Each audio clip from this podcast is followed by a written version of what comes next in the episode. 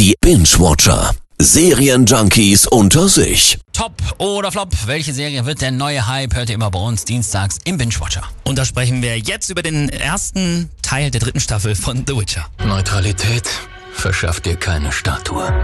Aber sie hilft dabei, am Leben zu bleiben. Auch Neutralität hat Konsequenzen. Ihr habt recht. Ich habe recht. Nun, das ist äußerst beunruhigend. Sag kurz, worum geht's in der neuen Staffel? Ja, ich will nicht zu viel spoilern, nur ganz kurz. Geralt, Yennefer und Ciri sind natürlich auf der Flucht vor den vielen Feinden, die Ciri nach ihrem Leben trachten, weil sie das Blut der Älteren in sich trägt. Und natürlich sind diese Feinde nicht nur Menschen, sondern auch Monster. Die Dinge, die passieren. Irgendwie hängt alles zusammen. Sie ist der Grund dafür. Wenn es Krieg gibt, wird es kein Versteck vor ihm geben. Sicher, dass wir das tun sollen? Und du? Da bin ich ja schon wieder raus, ne, mit der ganzen Monster. Aber Engela, du hast ja auch äh, die Witcher-Spiele gezockt. Wie Ja. findest du die Umsetzung? Die erste Staffel war top, die zweite noch gut, aber bei der dritten, da wird mir ehrlich gesagt ein bisschen zu viel gelabert. Hier Politik, da Intrigen und dann diese ganzen Höfe, in die man eingeführt werden soll. Man kommt gar nicht mehr mit und trotzdem fühlt es sich nur nach einer Light-Version von Game of Thrones an. Ich will wieder mehr Action und mehr Monster. So, und das aus deinem Mund. Normalerweise Ja. bin ich doch der, der mehr Action fordert Ja, das immer. stimmt. Aber wenn es Action in The Witcher gibt, dann ist die ja auch immer super umgesetzt. Aber es wird wirklich in dieser Staffel dann gefühlt von Folge zu Folge weniger. Naja, und dann gibt's ja auch noch den größten Kritikpunkt. Die Serie entfernt sich immer mehr von der ursprünglichen Story der Bücher von Andrzej Sapkowski. Und da fragt man sich ja wirklich, warum? Geschichte hat die Angewohnheit, sich zu wiederholen. Die Gefahren, die wir gesehen haben, sind Anzeichen für eine noch bedrohlichere Zukunft. Zum ersten Mal verstehe ich, was wahre Angst bedeutet.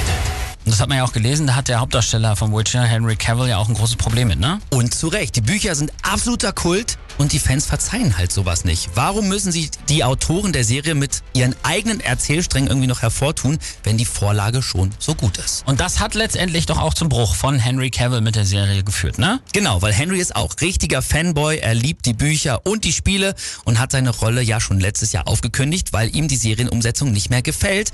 Und damit ist dann halt auch die dritte Witcher-Staffel die letzte mit ihm. Er wird von Liam Hemsworth, aka Thor, ersetzt. Das ist schon krass, oder? Ja, weil Henry war eigentlich perfekt für die Rolle, hat äußerlich und ja als Fanboy auch gepasst wie die Faust aufs Auge. Deswegen für viele Fans auch dadurch die dritte, die letzte Staffel. Wie sieht's bei dir aus? Also ich werde mir jetzt auch den zweiten Teil der dritten Staffel noch geben. Der kommt dann am 27. Juli und äh, vielleicht auch noch der Vollständigkeit halber äh, den, den vierten mit Liam Hemsworth auch noch und vielleicht aber auch nur um zu sagen, seht ihr, ich hab's doch gesagt, der wahre Geralt, das ist Henry Cavill. Du bist aber manchmal ein bisschen kompliziert. Der Ja. erste Teil der dritten The Witcher Staffel, der ist draußen bei Netflix. Der zweite Teil kommt Yes. am 27. Juli. Es ist doch erstaunlich, wie niedlich sie sind, oder? Für ein Monster. Sie sagen, nein, bitte tu mir nicht weh. Und dann, Zähne. Eine ganze Bootsladung voller Zähne. Voll in eurem Gesicht.